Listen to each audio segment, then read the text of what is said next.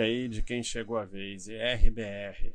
É líder em resseguros na América Latina, uma das maiores resseguradoras do mundo. A empresa oferece soluções de resseguro para o segmento de aviação, engenharia, financeiro, petróleo, gás, imobiliário, agrícola, dentre outros. É uma gigante aí do segmento e no nosso ranking só fica atrás da Porto Seguro, que é a estrela aí do nosso ranking.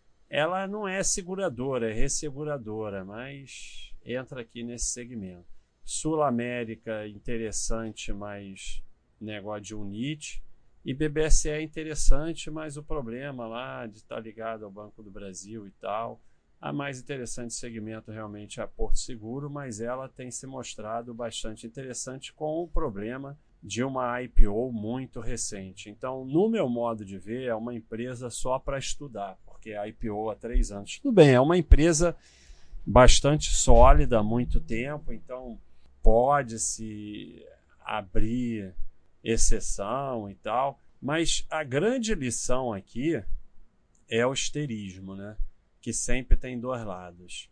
Então, essa é uma empresa que é, ficou aí um, um, um é, todo mundo soltando a franga, que era a melhor empresa da bolsa e tal e tudo mais, e eu avisando, inclusive, que tem que ir com calma, porque é uma IPO muito recente. E aí, recentemente, teve um rolo aí com ela, e aí os mesmos que estavam todo empolgados venderam depois da queda. Né? Então, é, é, é complicado de mostrar, porque agora com essa queda total de tudo do, aí, na crise atual aí do vírus, fica complicado de mostrar, né?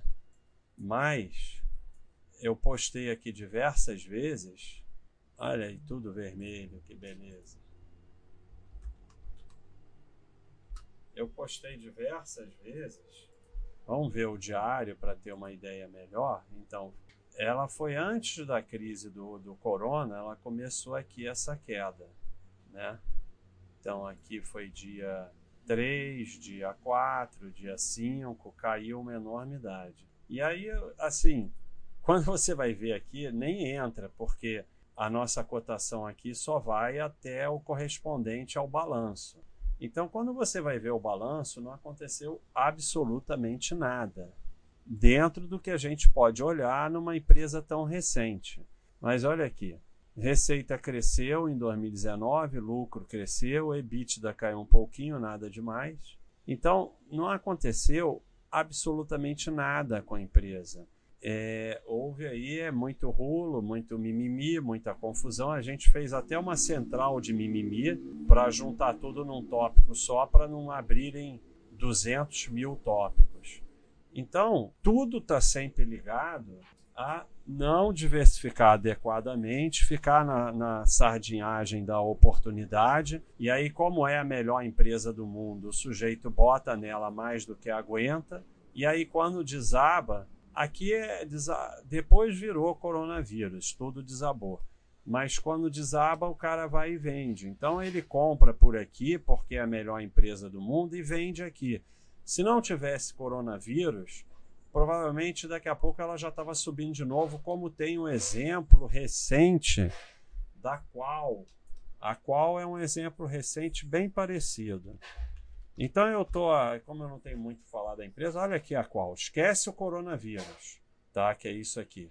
A qual foi parecido também, que aqui teve um histerismo, porque o sócio, sei lá quem, saiu da empresa, e aí desabou, ficou todo mundo histérico, não aconteceu nada com os balanços da empresa, voltou tudo. Então você compra por aqui, vende aqui histérico e depois volta a comprar aqui. Se você não vai aguentar isso, é melhor você não ter ações, porque senão você vai ficar só compra aqui vende aqui. Compra de novo aqui vende aqui. Compra de novo aqui vende aqui até ter o dinheiro acabar. Então, o recado aqui, não vou nem analisar muito a empresa, porque não tem nem muito o que analisar numa empresa que está três anos na bolsa. Mas o recado aqui é: ou você diversifica e sabe o que está fazendo, ou é melhor você não ter nem ações, porque a cada esterismo você vai vender. E, e, toda empresa tem períodos difíceis, período que cai lucro, período que cotação desaba, e você vai ficar só vendendo e depois comprando nos topos. Então, Para fazer isso, é melhor não ter ação. Você vai perder menos.